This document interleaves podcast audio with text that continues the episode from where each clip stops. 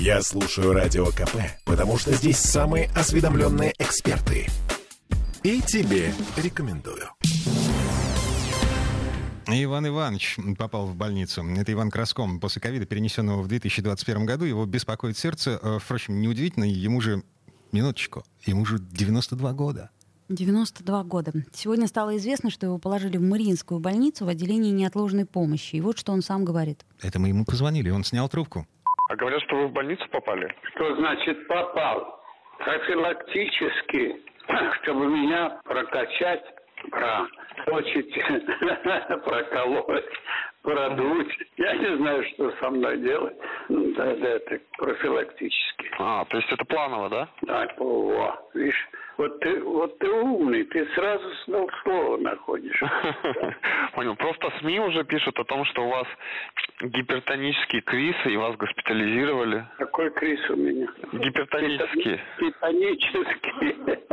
Да, Титанический, а не гипертонический. Понял. Ну, значит, все хорошо, да? Вы не болеете? Никоим образом. Ты что, у меня 13-го спектакль. Как я могу болеть? Я отсюда, если что, я в окно выпрыгну. Ну, выпрыгните, чтобы пойти на спектакль, правильно? Ну, конечно. А, спектакль, на минуточку, через полторы недели, 13 декабря. Ну, знаешь ли, Гвозди нужно делать из этих людей. сцена лечит. Это вот я тебе точно скажу.